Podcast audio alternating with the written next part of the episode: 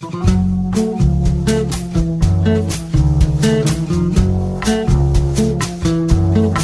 comienza Nuevos Vientos en el Campo. Hola, hola, hola, hola, hola. ¿Cómo les va, mis amigos? ¿Cómo andan? Buenos días, buenas tardes, buenas noches. ¿Qué cuentan? Aquí estamos en una edición más de Nuevos Vientos en el Campo por la Radio del Campo. Hoy vamos a tener un programa, bueno, un programa especial, en una semana con mucha actividad del Congreso de CREA, que finalizó ayer, realmente una concurrencia de público espectacular, más de 5.000 personas eh, se reunieron en el predio de la rural donde se llevó a cabo. Vamos a charlar hoy eh, con Mónica Ortolani, vamos a hablar también y nos va a contar un poco la realidad que están viviendo los productores agropecuarios. Vamos a charlar con ella eh, sobre este dólar soja también, cómo impacta en los productores. También vamos a hablar con Pablo Adriani. Vamos a charlar con él acerca de los mercados y bueno, ¿quién, quién mejor que él para hablarnos de este dólar soja y cómo impacta. Con Javier Lauría vamos a hablar de todo lo referente a ovinos con Rosana Franco, una productora agropecuaria, una verdadera mujer rural de los pagos de Junín. Vamos a estar charlando para que nos cuente cómo está la actividad hoy, lo que es común y lo que hablamos y vemos con los productores agropecuarios, bueno, es la sequía, la sequía que está afectando todo el sector y que, bueno, eh, amenaza con atrasar todas las campañas. Así que bueno, todo esto y un poco de música es lo que conforma el programa de hoy de Nuevos Vientos en el campo.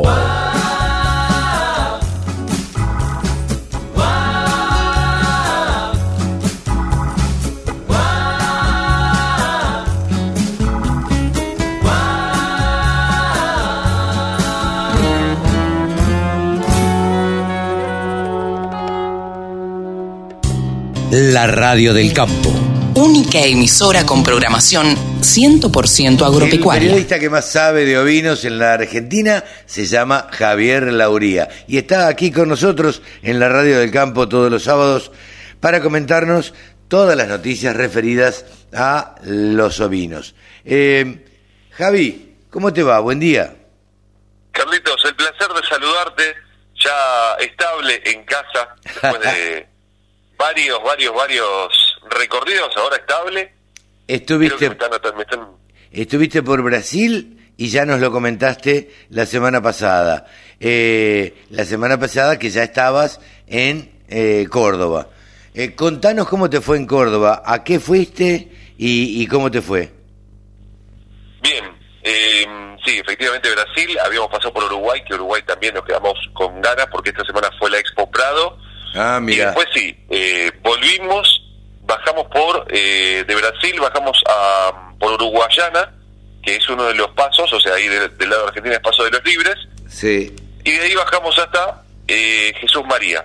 Va, bajamos, en realidad es casi, A la misma casi altura. diría que es, es casi a la misma altura, de, inclusive de Porto Alegre, no fuimos mucho para el sur, fuimos más bien para el oeste, Claro, donde estábamos. claro. Eh, así que bueno, la verdad que muy lindo eh, lo que uno se encuentra en Córdoba cuando ya te encontrás con gente que ves habitualmente y el cordobés tiene como una idiosincrasia, y esto yo lo digo, me encantaría ser cordobés, tiran para adelante permanentemente en lo que sea y te encontrás pero en, en cualquier cosa, eh, en cualquier producción, en lo que hagan, tiran para adelante Sí, sí. y acá, eh, en la Expo de Jesús María, que estábamos justamente ahí en ese momento, a mí me sorprendió muchísimo toda la propuesta. Toda la propuesta, toda la muestra muy interesante, muy buena.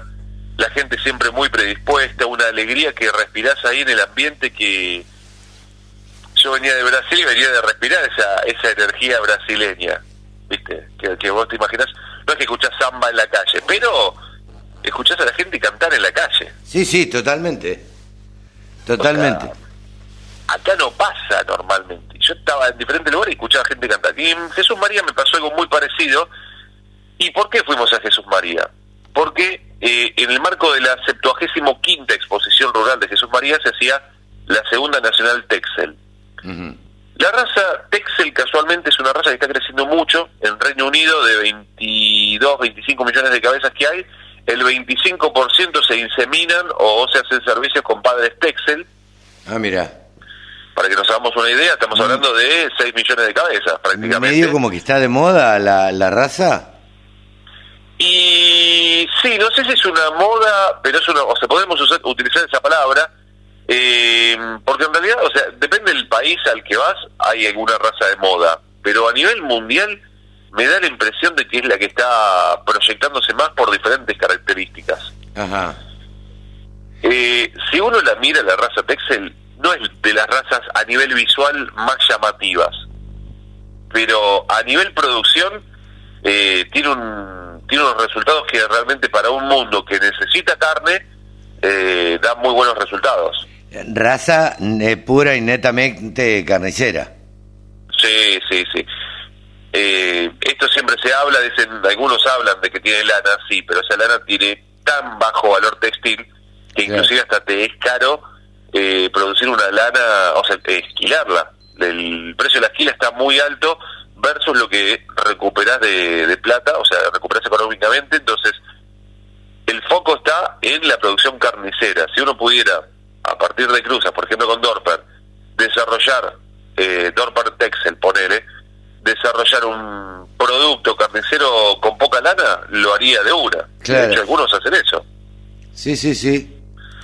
Y, La cuestión es, a ver, en ¿qué, la qué expo, clima sí. notaste allá, en, Jesús María? en cuanto a lo que tiene que ver con la producción, en Jesús María, eh, noté que están muy entusiasmados.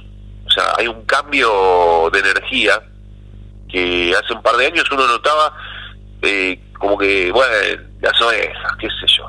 Eh, pero acá es como que le están dando más, más atención. Todavía hay mucho margen para crecer, para posicionar a la oveja.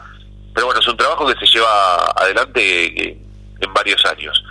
Y noté que, que están apostando fuerte y la diferencia, y algo que dijo el jurado, el jurado hay que destacar, Mustafa Yambay, de Paraguay, es uno de los grandes referentes de la ganadería paraguaya, eh, así que hay que tener en cuenta la opinión de él y él mencionó que se encontró, habiendo jurado hace cuatro años, creo que en la rural, si no me equivoco, 2018 por ahí, eh, se encontró ejemplares mucho más, más grandes, eh, mucho más interesantes que lo que había visto en su momento. Claro. Y, y después tengamos en cuenta que Texel en Palermo había jurado eh, un brasileño, ahora no me acuerdo el nombre, no quiero no quiero mentir, no recuerdo el nombre, pido disculpas por esa omisión. Eh, y cada uno vuelca su, su visión. El brasileño buscaba un Texel más grande y realmente es lo que vimos en Brasil. El Texel era enorme, era gigante, un animal muy imponente con el tamaño, con la contextura, inclusive con un desarrollo muscular muy grande y no tenían problemas al andar, problemas en los aplomos, no, no tenían inconvenientes, o sea, un animal desarrollado de manera uniforme.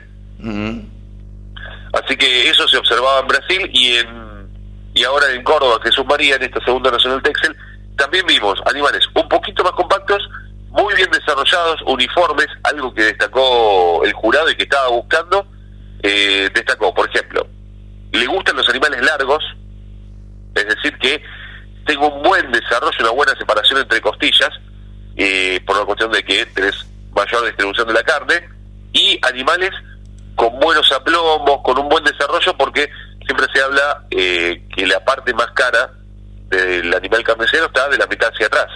Entonces, un buen desarrollo que no que no cierre tanto lo que es el cuarto trasero tan arriba, sino más bien cerca de la rodilla, lo cual te da una posibilidad de seguir desarrollando ese músculo.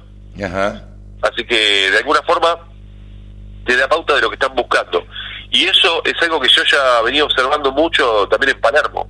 El jurado buscó siempre, y en, también en Venado Tuerto observé lo mismo, el jurado uruguayo que estuvo en Venado Tuerto, buscaba que el músculo no cerrara tan arriba, el músculo del cuarto trasero, sino que se acercara más hacia lo que es la rodilla, porque ese ese músculo puede crecer más, puede proyectar más, y es un par de puntos más de, de rinde, básicamente, cuando hablamos de razas carniceras.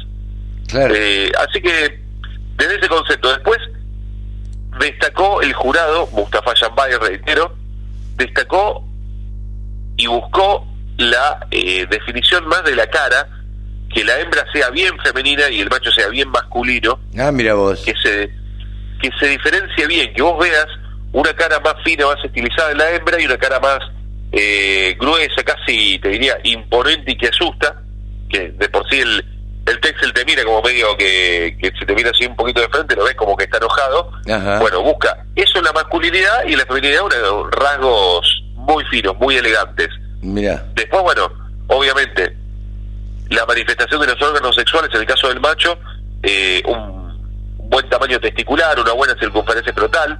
Sí, sí, sí. Eh, después en las hembras también, bueno, eh, que, que tenga ahí justo, había muchas hembras que estaban, eh, lógicamente, por año, eh, o estaban al parir, o estaban ya recién paridas, y las ubres que sean ubres bien marcadas, eh, buscaban eso, y se notaba, porque cuando la hembra está por parir, baja la ubre, y hasta uno puede estimar cuántos días o cuántas horas le faltan, porque la ubre está a punto de explotar, preparada para darle calostro las primeras 24 o 72 horas y después leche de en adelante a él o los corderos. Claro. Y como, fru- como frutilla del postre, va, hay varias frutillas del postre en esta ocasión.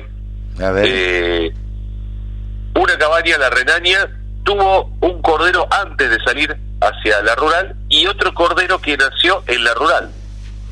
Ah, mira vos. Así que durante la jura no pudo sacar a la hembra directamente porque estaba, estaba ya con, Estaba pariendo. con, o sea, estaba a punto de parir, estaba con el, con la placenta, ya había roto bolsa, para decirlo así, y ya estaba empezando a tener un poquito de placenta a la vista, así que ejercicio de, de parto y nació un cordero muy, muy vivaz, muy enérgico como suelen ser los corderos Texel, eh, así que con un clima lindo, agradable, una, una de las frutillas del postre. Ahora decís, Javi, ¿cuál es la siguiente frutilla? A ver, ¿cuál es la siguiente frutilla, Javi? La presencia de Nicolás Pino, presidente de la Sociedad Rural Argentina, para firmar un acuerdo que lo veníamos mencionando, pero ya se hizo, o sea, se venía avanzando muy bien y se firmó, se ratificó con la firma de Nicolás Pino y el presidente y vicepresidente de la Asociación Argentina de Productores Texel, Javier Aliendro y Daniel Ponce, por lo que es la apertura del pedigree, es decir, empezar a hacer absorción a través de madres puras controladas con ADN y padres puros con- eh, padres puros de pedigree con ADN para después de tres generaciones tener puro de pedigree, lo cual va a permitir una apertura del pedigree y tener más líneas de sangre, porque ahora está complicado, ya las líneas de sangre como muy cerradas. Sí, sí, sí. Así que la aceptación por la parte, y acá tuvo mucha injerencia Juan Carlos Herrera, que es el jefe de registros genealógicos desde hace, eh, o sea, trabaja en la sociedad rural hace unos 30, 35 años, y él trabajó mucho para poder eh, desarrollar esa parte y que se pueda eh, tener mayor cantidad de pedigrees Ajá. y tener una, una apertura de sangre mucho más grande. Y bueno, eh, porque estaba teniendo ahora otra de las cuestiones es ¿por qué necesitan hacerlo? Porque el puro controlado estaba cotizando más, buscaban más animales puros controlados que puros de pedigree, Claro. porque ya no te la podías jugar a la consanguinidad y tener quizás la exposición de, de partos eh, partos fallidos, de abortos espontáneos, todos los inconvenientes de que te trae la consanguinidad. Bueno, Así mucha, mucha actividad, eh, Javi. Sí, sí, sí. sí. Eh, asados, entregas de premios, se hizo un remate Texel de panqueques a la noche. Ah, mira. había dos panqueques nada más y los remataron. Mira vos. Cosa, cosa distinta, Sí, pero no, sí. la verdad que... ¿Y esto, esto por qué lo digo? Porque en las exposiciones, y tuve la suerte de estar en la exposición nacional de Hampshire y en la exposición nacional de Texel este año, y en ambas se desarrolló un ámbito de camaradería que te que te atrapa, que te, no te querés ir cuando estás en esas cenas, en esos encuentros, no te querés ir porque se respira un aire tan tan bueno. Sí, tan pista- familiar, tan, tan, tan Claro. de camaradería. Exactamente, en la pista se sacan los ojos, lógicamente, pero terminó la, la pista Y hay como en el rugby un tercer tiempo Claro. en el cual eh, no importa la cabaña de la que seas, eh, no es que vos vas a ver eh, la gente de una cabaña cenando en una mesa y la gente de otra cabaña cenando en otra mesa, no, para nada, al contrario, Eh, se juntan y no hay no hay cabaña, no hay nada, ahí hay gente. Sí, sí, sí, sí, sí. Eso está muy bueno porque en, en, en otras en otras especies no pasa, digamos. En especies, digo, lo- lo- los angus se, se juntan con los angus, los hereford con los hereford, eh, los Bueno. shorton con los shorton y, y es así. Y si se juntan, Y si se juntan, Sí, sí, que sí. se enojen conmigo. Sí, sí, totalmente, totalmente. O sea, sí. yo me hago cargo, me hago cargo de mi palabra, que se enojen conmigo, Javi Lauría, Sí. arroba gmail.com, me escriben a mi mail personal y lo firmo. No, no, no, es cierto, más de más de uno de cabañas del, del, de la misma especie eh, o de la misma raza, en este caso que estábamos nombrando, a veces ni se juntan ni se hablan. Pero bueno, ¿Viste? Pero son, son otra, otro otro tipo de, de competitividad, esto lo hemos hablado. Sí. Eh, una es la competitividad pasional y otra es una competitividad económica. O sea, en una cabaña Angus, el gran campeón va a cotizar un número más alto seguro seguro. Sí, que sí, el que salió séptimo animal. No, totalmente, totalmente. Eh, eso es así. Sí, y va a sí. cotizar y esa economía mueve mucho. Sí, En- claro. En ovinos, eh, ojalá que ojalá que dentro de un año me digan, no, Javi, eso que habías dicho el año pasado ya caducó. Pero en ovinos actualmente, el gran campeón sí cotiza más, pero no existe la competitividad económica, solamente una competitividad pasional que termina cuando se coronó al último animal y ahí se termina la competencia. sí, sí, sí, sí. La verdad que Sí. completísimo, Javi. Muchísimas gracias y hasta la semana que viene, ¿te parece? Por supuesto, para mí es un placer, Ah. Carlitos, como siempre, y un abrazo grande para todos. Y la semana que viene, eh, eh, para no hacerlo tan largo hoy, me vas a comentar cómo, cómo estuvo la charla de la semana pasada. La Contá charla, con eso. la charla modo Obis. Contá con eso que estuvo buenísima. Qué bueno, qué bueno, me alegro mucho. Y este, así, ¿con quién estuviste? Esta vez me, me abandonó Tori, que bueno tenía algunas, algunas cuestiones de muestreos en el campo, en el módulo experimental que armó, pero eh, tuve la posibilidad de entrevistar a Raúl Lira Fernández. Ajá. Él es de, de Chile, de Magallanes, Ajá. y te tiro el título, si querés ten- tenerlo ahí a mano, porque fue tremendo. El título es La revolución del pelo, eh, desarrollo de carne en ganadería extensiva. Ajá, mira vos. O sea, O sea, va por ese lado la cosa. allá, en zona fría, fría, fría, con razas de pelo, vos decís, se la bancan sin problema alguno. Mira vos, qué bien. Mira vos. Y, y qué El interesante, ¿no? Porque qué interesante, Sí. digo que una raza de pelo eh, eh, sea apta para un lugar frío, ¿no? Y te puedo asegurar que las cosas, eh, tremendo, tremendo la diferencia de lo que contó eh, a nivel carnicero. Pero si te digo todo ahora, no, claro. No vamos a tema de charla nos para la quedamos semana sin, próxima. sin tema la semana que viene. Javi, buen fin de semana y muchísimas gracias. Igualmente para vos, gracias por este espacio como siempre. Javier Lauría, el periodista que más sabe de ovinos, ha pasado aquí en los micrófonos de la radio del campo. Sumate. Entre todos hacemos la mejor radio. La radio del campo. La realidad es que fue, fue una reunión donde le planteamos eh, todo, todo lo que necesitan obviamente las economías regionales, que no es nuevo porque ya lo hemos hablado muchas veces, entienden y, y aceptan nuestros reclamos y tomaron en cuenta las propuestas que le hicimos inclusive para lo que necesitamos en las economías regionales, que básicamente es un cambio unificado y algunos sistemas que pueden llegar a ser como los fondos rotatorios, pero que todos los sistemas o todas las propuestas tienen que llegar directamente al productor, porque si no, si no, no le llega. Todo lo que sea ayuda o diferenciales termina en, en los eslabones de la cadena y no le llega al productor. Así que eso quedó claro, lo aceptaron y en principio se empieza a trabajar sobre eso. Jorge, ¿algún compromiso de parte del secretario de Agricultura? Porque más había hablado de 50 mil millones para las economías regionales. No, no hablamos de números, sí el compromiso de trabajar con estos temas que, que empezamos hoy y que yo creo que se han hecho carne para discutir. Y sí hemos dejado bien claro que no seguimos hablando o no seguimos en reuniones si no se da marcha atrás con el tema de la resolución del Banco Central. ¿Qué surgió de esto? El pedido del, secretario que como realmente sintió eh, el, gran malestar que hay por esta medida, nos pidió que elevemos una nota al ministerio, a las cuatro entidades, exigiendo, exigiendo la eliminación de esta, de esta resolución, con lo cual lo vamos a hacer inmediatamente en el día de mañana. ¿Hay un compromiso del secretario de interceder ante el Banco Central para dejar sin efecto esta medida? Sí, sí, no, por eso nos pidió la nota. Efectivamente fue pedida porque la, la, el pedido nuestro tiene una contundencia que muestra el, malestar de lo que de lo que hemos vivido. Pero la nota economía. ¿Transmitió la visión de Sergio Massa al respecto? Sí, sí, yo creo que ellos están consustanciados con la problemática de las economías regionales y, saben y son conscientes de que si no se genera una, una mejoría, hay muchas producciones que van a desaparecer concretamente, como puede ser una de ellas, el tema de la lana en Patagonia, donde ya hay más de 600 campos abandonados y por supuesto todo el resto de las economías, lo que estamos pidiendo. Se decía de masa respecto a la medida del central. ¿Digo algún comentario, Bailo? Sí, sí, están. yo creo que eh, no, no estuvo el ministro Massa, pero el pedido del secretario, evidentemente, está, este, digamos, de acuerdo con, con el ministro. Jorge, ¿cómo tomaron la no presencia de la sociedad rural argentina desde el punto de vista dirigencial?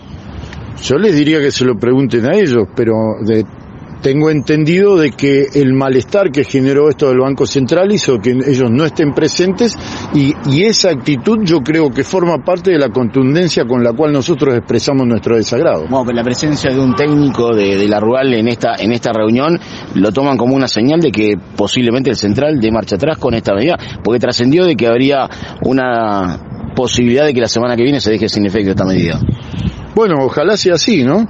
Yo noto de que parecería que estamos todos de acuerdo en que esto es ha sido una medida totalmente, este, eh, digamos, eh, fuera de fuera de lugar y que no está de acuerdo con lo que tenemos que hacer. Así que esperemos que esto sea así. ¿no? Gracias, Jorge. Gracias, Jorge. Todas las voces, todas las opiniones. La radiodelcampo.com. Ahora estamos en comunicación con Mónica Ortolani. Saben ustedes que es titular de tonicaonline.com.ar y además es activa en redes sociales, es contadora, es coach y está en la radio del campo. Hola Moni, ¿cómo estás? Hola Carlos, ¿cómo estás? Un gusto como siempre estar por nuevos vientos por el campo. Bien, para nosotros es un gusto que, que nos acompañes y ¿cómo, ¿cómo estás viviendo? Estás en Vigana, estás en tu, en tu pueblo. Supongo que eh, vas a ir a a visitar o charlar o, o, de partir con productores agropecuarios. ¿Cómo los ves con todas estas nuevas medidas? Mira, eh, son varias, varios temas. Primero, clima, sequía, eh, que la verdad que en esta zona no estamos acostumbrados, entonces la verdad que ver los trigos, eh, digamos, entrando en terapia intensiva o lotes que los ves directamente sin sembrar es un dolor en el alma y cuando los kilos no están y encima tenés eh, normas como el anunciado dólar soja, que en realidad más allá del efecto de eh, sí, está bien, un tipo de cambio diferencial que permitió la soja de 52 mil pesos que estaba estar comerciando, eh, comercializándola alrededor de 70 mil, pero muy lejos de los 75 mil, ¿no? Y en realidad, eh, como comentábamos fuera de mm, eh, fuera de, del aire, estos por más los efectos de discordia que provocó en la cadena entre arrendadores y arrendatarios. Sabes que fui una de las primeras, que, el, lunes a la mañana fui una de las primeras que empecé a, digamos, a analizar qué, iba a pasar con los alquileres, porque en función de cómo se publicaran las pizarras, sí, sí, sí. iba a tener impacto en los alquileres. ¿Qué pasó? Después, a los dos días, sacaron una nota aclaratoria que para los alquileres el dólar soja, entre comillas, no era aplicable. Pero las bolsas al decidir publicar la pizarra, como así están redactados los contratos, la hacen totalmente aplicable. O sea que primer discordia que se generó entre arrendadores y arrendatarios. otra discordia que se provocó en la cadena, porque quienes no exportan, yo tengo clientes porque son eh, eh, industriales que agregan valor, ya sea por, por eh, hacen alimentos balanceados o agregan o hacen espaller de soja. bueno, los costos se dispararon un 30% en dólares. Entonces, eh, para quienes no exportan y va a consumo, no, es que es una norma que solamente impactó eh, en, a los productores de, soja, que por otro lado, eh, esto implicó un menor saqueo nada más, ¿no? Porque no tenemos que olvidar que los derechos de exportación siguen conviviendo. Entonces, eh, digamos, esto es un menor saqueo, no es retenciones cero como anunció el ministro. No, no, no, señores. O sea, acá el tema es que igualmente se sigue el, al productor se le sigue saqueando un 50-52% de, de, de, su, de su producto bruto. Vos imaginate que si lo que vos facturás tenés que ceder el 52%. Y con eso que te queda, vos tenés que cubrir los costos fijos. Eh, encima le aumentó, aumentó la semilla de soja, aumentó otro poquito más la urea y encima vamos a tener o menores rendimientos o el productor le va a quedar deudas de la mano. Claro. Claro. Yo tengo productores que eh, directamente han comprado la urea y, semilla de maíz y creen, no, no van a poder sembrar. Imagínate seguir hasta la próxima cosecha y que ya con esta sequía, o sea, no vamos o vamos a tener menor trigo, o sea, menos trigo y también menos soja. Sí, sí, probablemente. Ahora te, te digo, eh, más allá de la ideología de este gobierno, este gobierno deberá reconocer que la soja lo salvó, una vez más. Sí, lo, lo salvó, por supuesto, y vos ves algunos titulares en los diarios, pero también es otro otro tema, es que esto es pan para hoy y hambre para mañana, porque ellos están anticipando lo que el productor por ahí iba a tardar más en vender. ¿no? Entonces, eh, va a tener menos ingresos hacia adelante. Entonces, cualquier plan que no esté sostenido en una baja del gasto público, en una administración más eficiente, eh, directamente esto, aparte sabemos otro tema que no hablamos, porque son muchos los impactos, vos sabés, Carlos, que bueno, está bien, van a pagar un tipo de, a un tipo de cambio de, pagan a un tipo de cambio de 200, pero después el Estado, para rescatar esos pesos, tiene que salir a rescatarlos vía bonos, vía LELIC, que encima la tasa de interés está aumentando, más desembolso de intereses, y todo esto provoca más inflación y ya lo estamos viendo. La inflación mayorista cerró el 8,2%. Entonces, e, este dólar piñata, como yo lo llamo, porque solamente comen los caramelos y todos se pelean por comer esos caramelos, acá tenemos tres grandes ganadores de esta, de esta fiesta que paga el, que paga el productor y el consumidor, que son los exportadores, eh, eh, es, eh, el, es el Estado y son los bancos. ¿Qué repercusión tuvo eh, el dólar piñata en Twitter, no? Sí, sí, sí, la verdad que fue una columna que, que bueno, salió todo un proceso creativo, sentarse a escribir, y yo generalmente a veces también con, con los agroviews, primero dibujo y después escribo, es un proceso creativo, y se me ocurrió esto, ¿por qué? Porque en realidad fue una norma con, como una piñata, pero cuando empezaron a caer los caramelos, ¿no es cierto? Que esos caramelos teóricamente iban a ser para el productor, para incentivarlo a la venta, en realidad los agarran quienes se pelean por esos caramelos, que no hacen ningún esfuerzo para sembrar esa soja, que es el Estado eh, eh, son los bancos y son los exportadores. Que encima, para echarle más leña al fuego, ahora encima la tasa de interés que tienen que pagar los productores que no hayan vendido el 95% de la soja va a ser un 20% superior a la de, a la, de la LELIC. Ah, mira. Entonces, entonces el productor encima que no venda soja, los bancos le tienen que cobrar un 20% más de la tasa de política monetaria. ¿Esto que lo lleva? A que los productores, como muchas veces lo hemos alentado en esta columna, si necesitan financiamiento y hay que ir al mercado de capitales, así que si todavía no calificaron en una CGR, por favor empiecen a hacerlo, porque el mercado de capitales, como el sol siempre está, como yo digo, y es la otra ventana que vos tenés abierta cuando los bancos ¿no? En su complicidad con el gobierno, realmente nos cierran la puerta. Seguro, sí, Eh, hay que calificar. que- Siempre lo, lo, lo has proclamado vos de calificar en una SGR, en preparar la carpeta. No, y, y además, viste, es como que esta, esta tasa de interés, esto hace que los costos eh, aumenten. Y ya me estaban comentando que en muchas líneas que por ello estaban aprobadas para la compra de maquinaria, con esta norma ya te deja fuera del mercado. Porque ya es como por qué- que por qué, Moni? tienen que estar... Y porque los bancos ahora para cualquier préstamo que le den al productor para comprar una maquinaria le tienen que cobrar la tasa mínima es del 120% de la tasa de política monetaria, que es aproximadamente un 84-85% anual. Y hay productores que cuando vos haces los números, quizás a veces hasta te convenga hacerlo contado y no eh, eh, financiado. Claro. O no están dispuestos porque el, también el productor es, es muy de palabra y no le gusta que le cambien las condiciones. Y Sí, entonces sí. yo tengo firmado un documento o que ya, bueno, a ver, cerramos a esta casa y ahora me la quieren eh, cobrar eh, eh, diferente, bueno, ya hay muchos muchos negocios que se han eh, que se han parado. Igualmente esto en qué termina como siempre, bueno, hay eh, digamos mm, eh, fabricantes de maquinarias agrícolas que tienen sus propias líneas o sus propias fi- eh, financieras, digamos, para claro. no caer en los bancos, ¿no? Sabemos que empresas de primera línea eh, la tienen y es mucho más simple eh, tomar un financiamiento de, de la propia financiera que de un banco.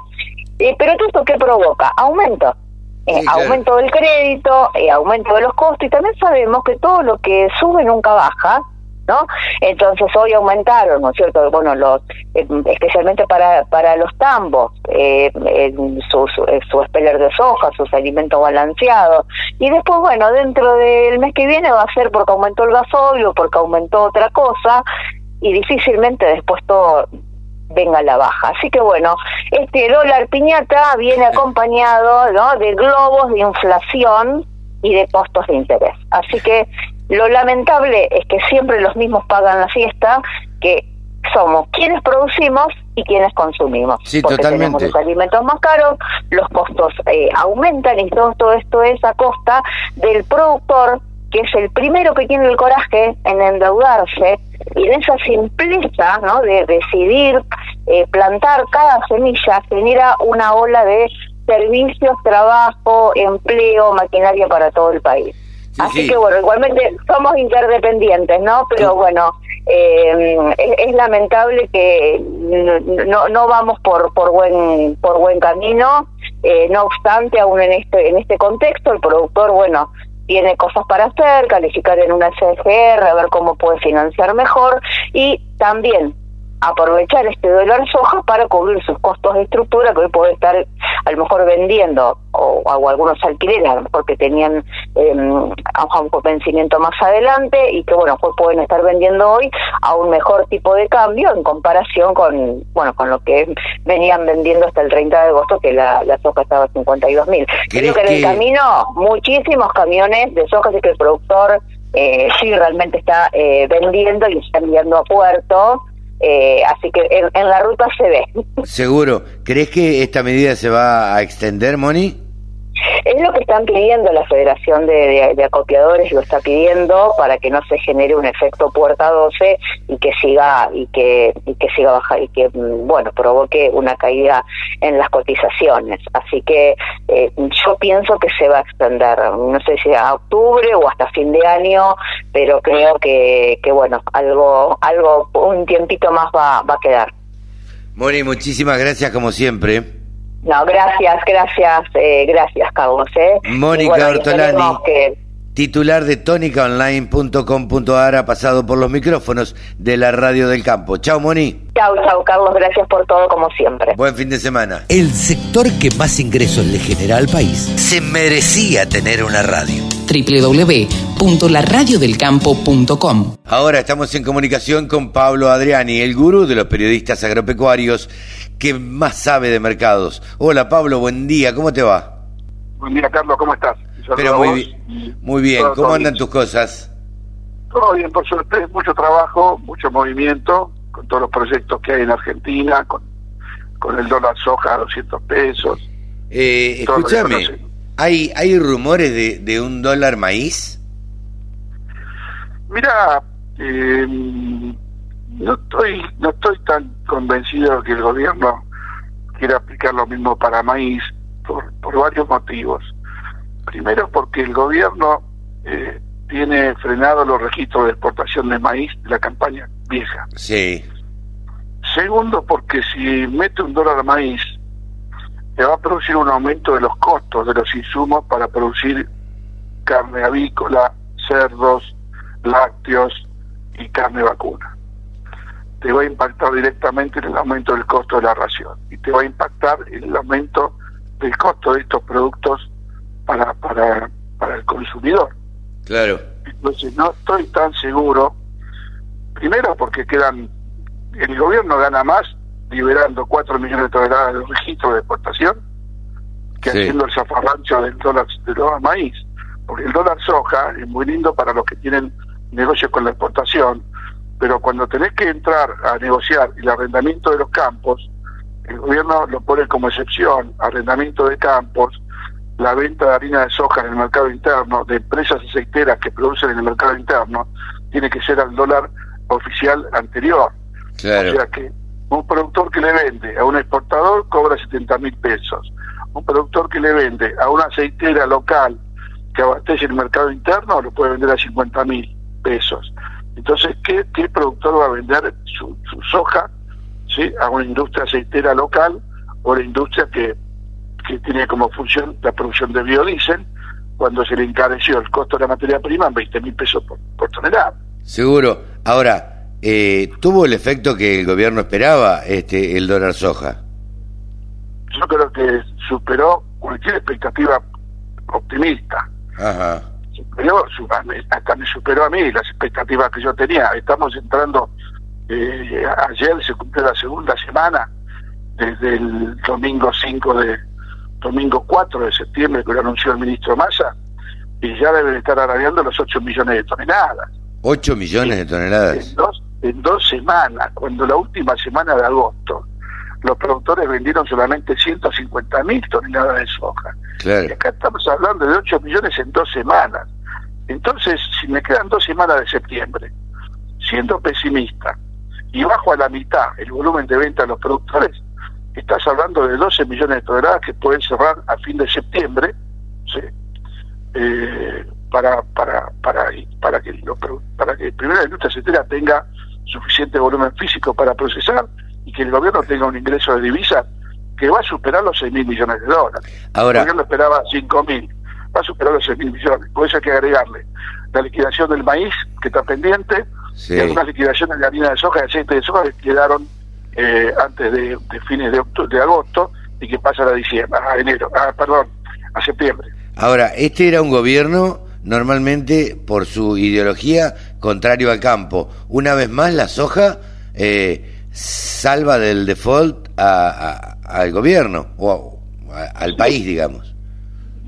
Digamos que la soja primero le salvó a Massa, Sí, eso sí. porque, porque pudo llegar a Washington demostrando que ya había 2.000, 2.500 millones de dólares que haber ingresado en la semana. Sí, Segundo, eh, salvó a la Argentina, porque si, si Massa no tenía cómo demostrar que aumentaba las reservas, iba a ser muy difícil que el fondo le cumpliera las metas claro. y, a- y le aprobara los desembolsos que ya estaban estipulados hace un año, que eran 4.500 millones de dólares en septiembre y otros 6.000 y pico, 7.000 millones de dólares en diciembre. Entonces, digamos que eh, la soja se habló al gobierno de vuelta y lo que es más importante, lo que es más importante, la necesidad de plata, ¿sí? Eh, venció a la ideología Sí, claro. porque es la primera vez que un gobierno con, con un, una, un origen K muy anticampo hace una medida que favorece a los productores. Eh, eso te iba a Obviamente, decir, porque siempre tuvo, tuvo ideología de anticampo. Ahora tuvieron que, a, a ver, ponerse las barbas en remojo y decir, bueno, yo necesito del campo. Digamos que miraron para otro lado, los, los muchachos de la, del Instituto Patria y la Cámpora miraron para otro lado, o su jefa le dijo, muchachos, eh, Eh. no, no me romp- no me rompan el no me rompan el nido porque está todo bien. Claro. Está saliendo todo bien. Entonces, em, pero la necesidad superó la ideología. Y, eh, esa es una. Y la otra es, como bien vos decís, este es un ejemplo claro de el, el poder que tiene el campo, no el poder maligno, el poder benigno y económico que tiene el campo. Sí, Esto tienen que totalmente. entenderlo, tienen que entender los, los funcionarios actuales, los políticos, los diputados, los senadores, los chicos de la cámpora, que Argentina es un país agroalimentario y agroexportador, y hay cinco países en el mundo que pueden exportar alimentos en cantidad creciente para los próximos 20 o 30 años. Uno de ellos es Argentina. Si no entienden esto, Argentina nunca va a levantar nunca va a levantar cabeza. Argentina va a levantar y va a empezar a ser un país serio cuando reconozca que el campo es el motor de la economía argentina. Y es que la estabilidad cambiaria, ingresos de divisas genuinos, mano de obra, fomento de exportaciones, todo lo que ya conocemos. O sea, Sí, que yo sí. creo que esto tiene que servir de, de, de- de lección para los anticampos del gobierno, en donde la ideología, el poder de unos pocos miles de personas, ¿sí? estuvo perjudicando a 40 millones de argentinos. Lamentablemente sí. Eh, ¿cómo, ¿Cómo siguen los mercados con, con esto, eh, con esta medida, Pablo? Mirá, los mercados están muy firmes en Estados Unidos por, por el, el- el anuncio de Luzda del recorte en la producción de soja y de maíz en Estados Unidos. Eh, en Argentina eh, tenés una disyuntiva que es, eh, están los detractores que dicen que la soja eh, bajó de 385 a 350 dólares. Lo que pasa es que lo que no están viendo, que una soja de 350 dólares a 200 pesos por dólar, dólar son 70 mil pesos. Sí. Y una soja de 380 dólares a 140 pesos por dólar son 50 mil pesos. Entonces no están viendo el real efecto que tuvo la medida en mejorar el poder adquisitivo de los productores en un 40%. O sea, el productor tiene que vender el 40% menos de soja que hace dos semanas para comprar el mismo insumo, bien, servicio o máquina. Sí, O sea, sí, sí, lo que eso- sea. Por eso los, productores eh, no comen vidrio y si lo mastican no lo tragan. Si no, lo hubieran vendido 8 millones de toneladas. El Claro. productor vio que su soja se valorizó en 20 mil pesos. Más allá de que en dólares cayó, porque eh, en dólares cayó por lógico, con un dólar de 200, 200 pesos y otro con un dólar de 140, era obvio que iba a caer la cotización en dólares, pero el peso subió. Claro. Sí, sí, sí. Eh, y, y, ¿Y qué es de esperar en, en los próximos en los próximos 15 días hasta que termine septiembre? ¿Que, que hagan qué los productores? ¿Que Yo creo sigan, que vamos a, lle- sigan vamos a llegar a liquidando? los 12 vamos, yo creo que vamos a llegar a los 12 millones de toneladas y, y el primero de octubre Argentina va a tener un problema. ¿Cuál? Y el primero de octubre el, el productor que no vendió la soja eh, con el dólar 200 a, a 20 mil pesos arriba del mercado, el primero de octubre no la va a vender a 50 mil pesos. ¿Qué hace ese productor? Se sienta arriba, primero porque ya sobrevendió una cantidad de soja impresionante. Entonces, no tiene sentido que, que siga vendiendo a cin- a 20 mil pesos menos. Entonces se va a sentar arriba de la soja y esa soja la va a tratar de vender en enero, febrero, marzo a un precio de 400 dólares, que es la tendencia del mercado, mercado firme, con un tipo de cambio que no va a ser 140 en enero, febrero, marzo. Será 150, 152, depende. Se va a jugar a, a ese segundo round. Y, y hay un tema que no es menor. El año pasado, al 31 de diciembre, los productores quedaron con 15 millones de toneladas de soja sin vender por un tema impositivo, por la declaración de ganancias. Y empezaron a vender todo en enero. Posiblemente tengamos un, un patrón como el año pasado, y si el productor vende 12 millones de toneladas, van a quedar sin vender todavía cerca de 14 millones de toneladas de soja. Pueden pasar al año que viene. Pero el gobierno va a tener un problema porque en octubre, noviembre y diciembre la liquidación de divisas por parte de la soja va a ser muy baja, muy baja. Te diría que va a ser casi nula. Y vas a depender de lo que se pueda hacer de maíz y lo que se puede hacer de trigo, que por otra parte el trigo, el trigo nuevo ya está registrado los 8 millones de toneladas y, y, será el trigo disponible, podrán, pero no, no va a mover la aguja, o sea, va a haber problema de ingreso de, divisas y, y, no sé si el gobierno no tendrá que prolongar el dólar soja de, de fines de septiembre a fines de octubre. Eh, una cuestión de conveniencia, ¿viste? De eso también, también se hablaba, de que las entidades iban a pedir que se, que, que se extendiera por lo menos un mes más. Exacto. Así que, bueno, esto el gobierno obviamente no te va a decir hoy, no extiendo un mes más, porque se le corta la oferta ahora. Claro. El gobierno te va a decir, esto es el 30 de septiembre. Claro. ¿Entendés? Ah, el 30 de septiembre, o mejor dicho, el primero, el 2, el 3, el 4, el 5 de octubre, cuando se vea que el productor no vende un kilo de soja, ahí el gobierno va a tener que empezar a analizar, bueno, ¿cómo hago para recomponer reservas, como para promover ingresos de divisas? O se conformará con eh, que tal vez ingresen más de 7 mil millones de dólares en septiembre y lo tomará como a cuenta de octubre y tenga un mes más de respiro. Sí, sí, sí. Pero eso dependerá de las cuentas que está haciendo el gobierno y, y, la visita de masa o la, el cumplimiento de las metas con el fondo que se van a rever en diciembre para ver si el fondo destraba los 7.500 millones de dólares de diciembre. Como ya destrabó los de, los de, septiembre, los destrabó, porque Massa fue con un equipo muy sólido, por lo menos figura como fue fue con un equipo muy muy sólido y, cubriendo todos los temas. Los, los, funcionarios de Estados Unidos, del Fondo, el Banco Mundial, BID, eh, inversores privados, como toda la parte petrolera, vieron que había un plan serio y un interlocutor, y un interlocutor que dio garantías a los inversores en, energía y en petróleo, por el tema de vaca muerta, dio garantías a las automotrices, o sea, es un cambio de, realmente, eh, por más que estemos en un gobierno kirchnerista, la estrategia de masa no es para nada de un gobierno kirchnerista. Sí, sí, sí. La estrategia de un gobierno más eh, centrado en lo económico y en el cumplimiento de los los acuerdos. Sí, sí. Pablo, muchísimas gracias como siempre por esta columna. Un abrazo, que tengan buen fin de semana. Buen fin de semana. Pablo Adriani ha pasado aquí en los micrófonos de la Radio del Campo, el gurú de los periodistas agropecuarios. Con un solo clic, descarga la aplicación La Radio del Campo. Después, solo tenés que ponerte a escuchar tu radio.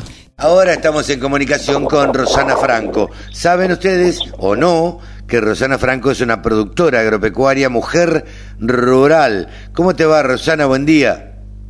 Buen día, Carlos. Muy bien, muy bien. Gracias por llamarme. No, por favor. Eh, habíamos charlado en alguna otra oportunidad, me parece, y queríamos saber, bueno, cómo siguen las cosas en Junín. ¿Dónde estás vos exactamente?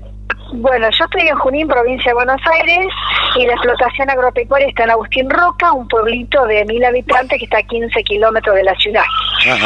Y eh, bueno, mira, estamos, hoy por hoy estamos con un tema climatológico muy difícil, una sequía muy, muy pronunciada, que lamentablemente están castigando mucho a lo que tiene que ver con las pasturas, para el ganado, eh, se están acabando las reservas de forraje, hay algunos lotes de trigo que se han sembrado, pero bueno, la sequía no, los, no les deja crecer, hubo una helada hace unos 15 o 20 días que también los secó, así que bueno, el panorama agrícola eh, aquí en la ciudad está siendo difícil, no hay perspectiva de lluvia, así que bueno, bastante preocupante, porque hace años que no teníamos una situación similar. Eh, eh, esto afecta eh, no solamente al productor agropecuario, como digo yo, sino también a toda la ciudad, imagino, porque la ciudad vive de, de lo que consume el campo, ¿no?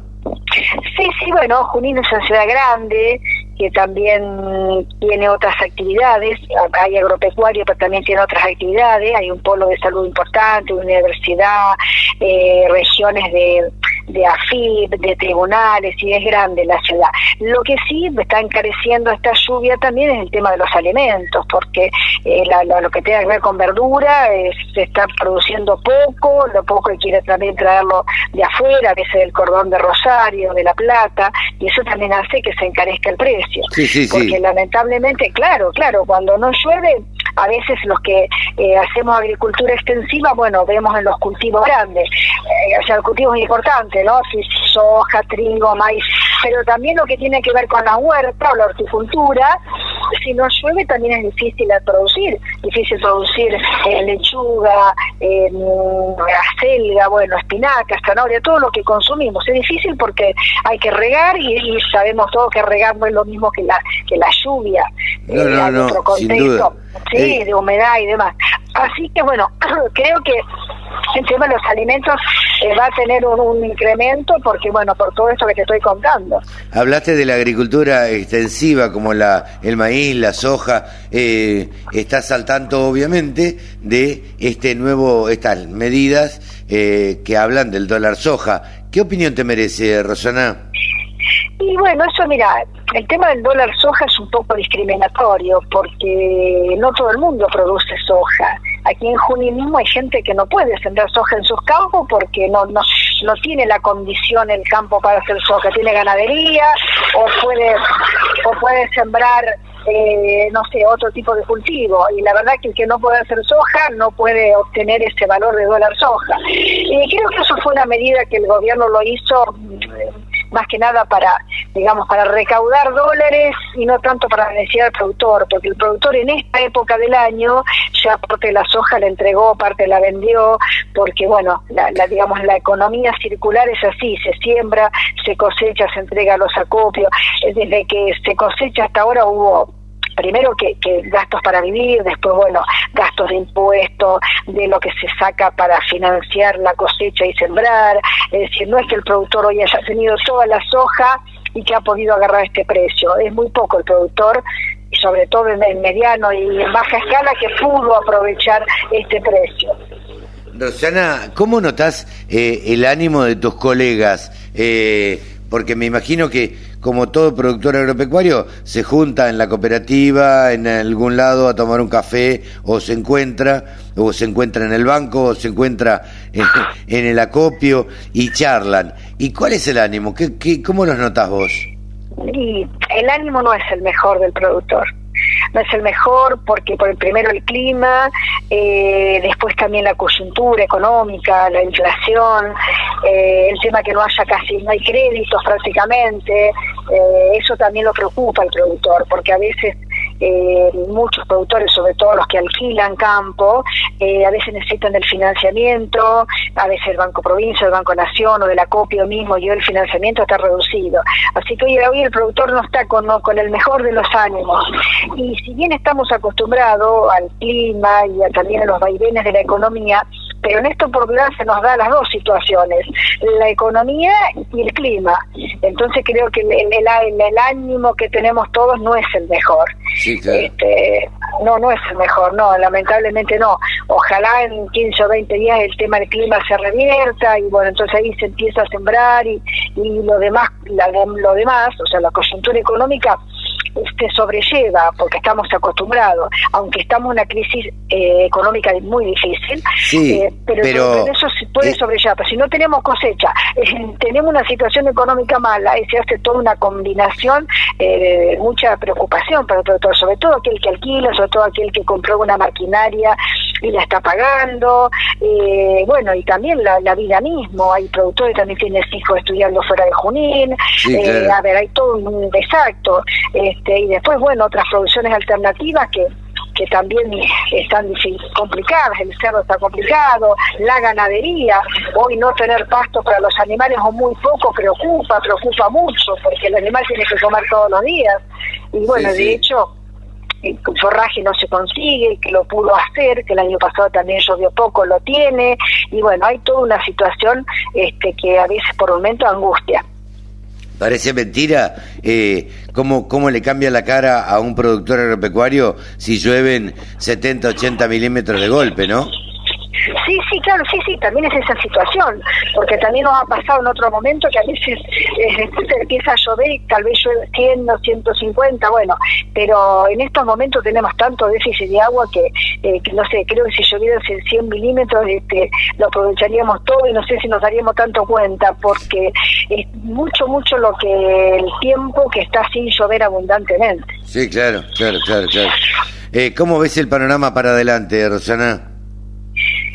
Y no veo un programa un, panorama espectacular. No no no no lo veo por todo lo que te estaba explicando no lo veo.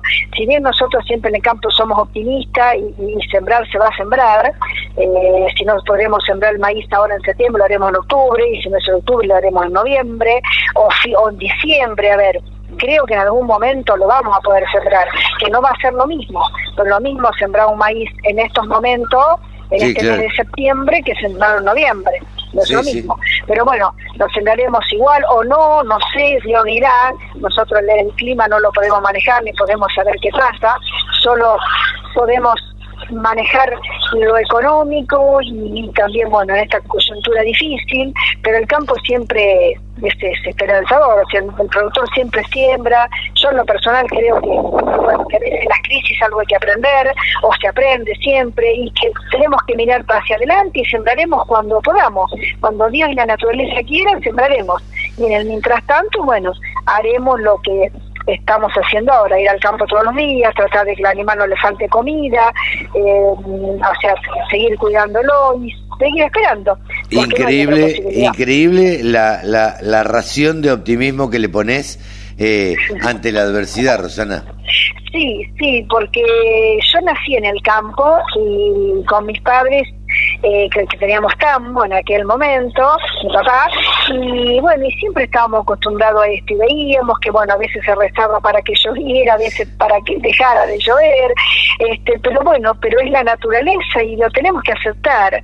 Y siempre digo, de todo a veces surge aprendizaje, esto surge para pensar que hay que hacer más reserva, por ejemplo, el forraje para los animales, que quizás las producciones hay que empezar a, a pensar en, en, en otro tipo de bueno, pero soy optimista, sí, sí, creo que lo último que podemos perder los productores y todos eh, es el optimismo. Eh, aún cuando hemos tenido inundación aquí en Junín, en algún momento yo no tuve un mes sin poder entrar con la camioneta al campo. porque el camino estaba lleno de agua.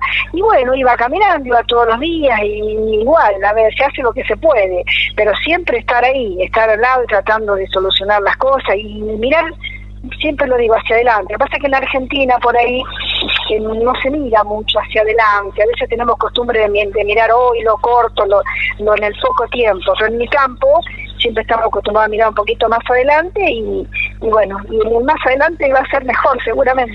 Eh, sí, lamentablemente o por suerte en, el campo los tiempos eh, no son inmediatos, o sea, no se vive el hoy, eh, sino que se mira en el media, por lo menos en el mediano plazo. Claro, exactamente, no es el hoy, sino es en una, a 30 días, 60 días, así vamos viendo las cosas. Así que bueno, pero mm, te vuelvo a decir, lo peor que podemos perder es el optimismo. El optimismo y la ganas de, trabajar y seguir produciendo y sembrando cuando se pueda, cuando la naturaleza lo permita. Así. Rosana, muchísimas gracias por este diálogo con la Radio del Campo.